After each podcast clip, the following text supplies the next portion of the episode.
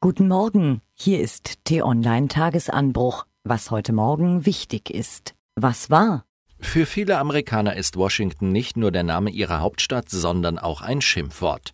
Es steht für die verhasste Kaste egomanischer Politiker, für Hinterzimmerdeals und zynisches Strippenziehen.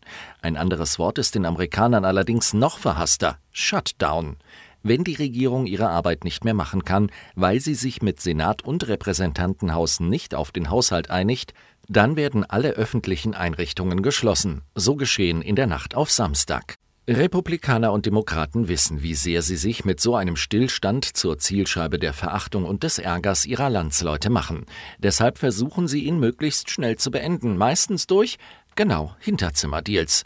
So ist es auch diesmal. Republikaner und Demokraten haben sich gestern geeinigt, zumindest ein bisschen, auf einen Übergangshaushalt.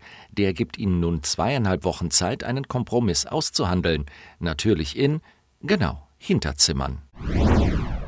Nach der langen Epistel gestern wollte T-Online-Chefredakteur Florian Harms heute eigentlich nicht nochmal über die SPD schreiben.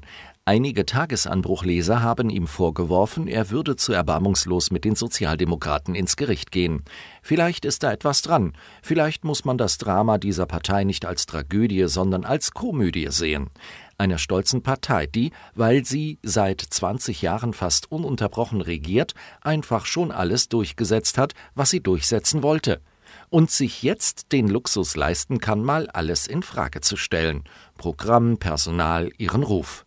So gesehen wären auch die 17 Prozent nicht schlimm, auf die die SPD laut einer Forsa-Umfrage nach dem Parteitag in der Wählergunst gefallen ist. Auch das wäre Teil der Komödie.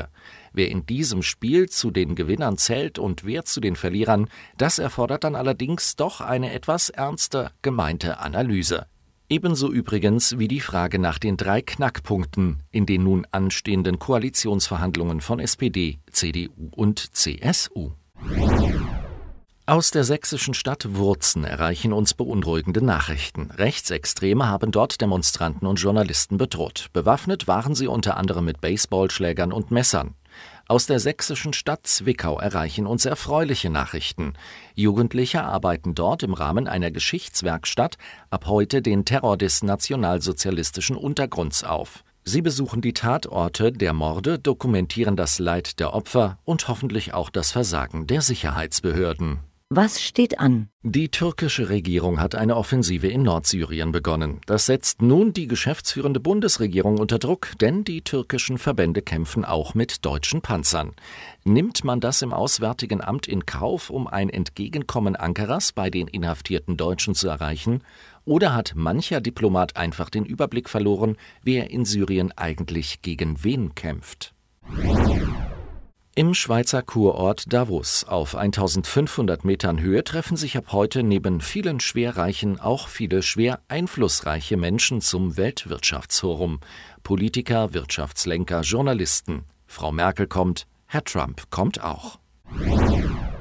Nur wenige junge Fußballer sind so talentiert, dynamisch und vor allem widerstandsfähig, dass sie sich gleich in ihrer ersten Saison in der Mannschaft des FC Bayern durchsetzen. Abwehrspieler Niklas Süle ist es gelungen. Wie hat er das gemacht? Was denkt er über Trainer Heinkes? Was über Trainerkandidat Nagelsmann und was über seinen Ex-Club Hoffenheim?